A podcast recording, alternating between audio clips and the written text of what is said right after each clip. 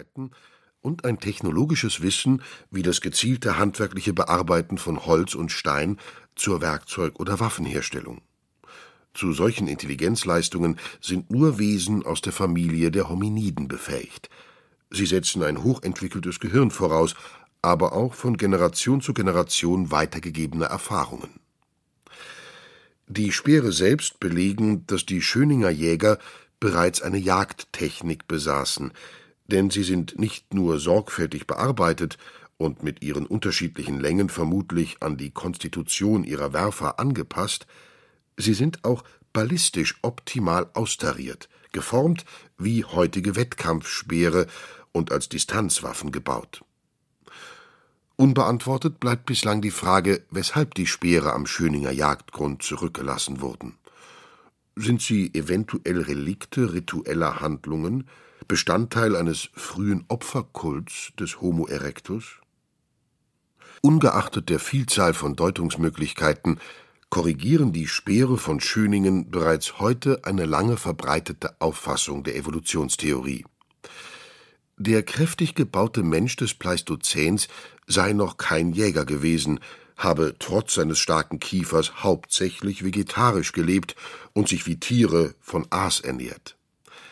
Wenn aber bereits der Vorfahre des europäischen Neandertalers, der Homo erectus von Schöningen, in großem Stil Wildtiere angegriffen und erbeutet hat, dann muss das erste Auftreten menschlichen Jagdverhaltens um mindestens ein Vierfaches an Zeit zurückdatiert werden.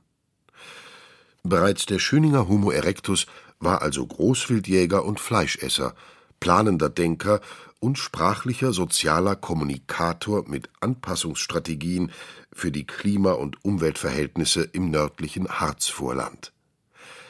Insofern rückt der Schöninger Speerfund den Homo erectus der Altsteinzeit mit seiner menschlichen Intelligenz dem Homo sapiens evolutionsgeschichtlich so nah wie noch nie.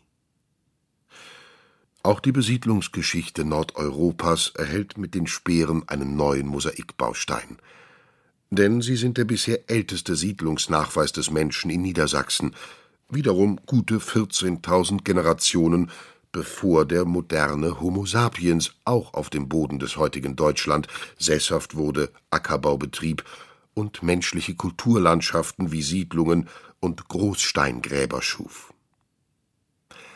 Dank der altsteinzeitlichen Jagdspeere ist das Braunschweiger Land heute eine weltweit bedeutsame archäologische Fund- und Untersuchungslandschaft. Sie umfasst inzwischen rund sechs Quadratkilometer –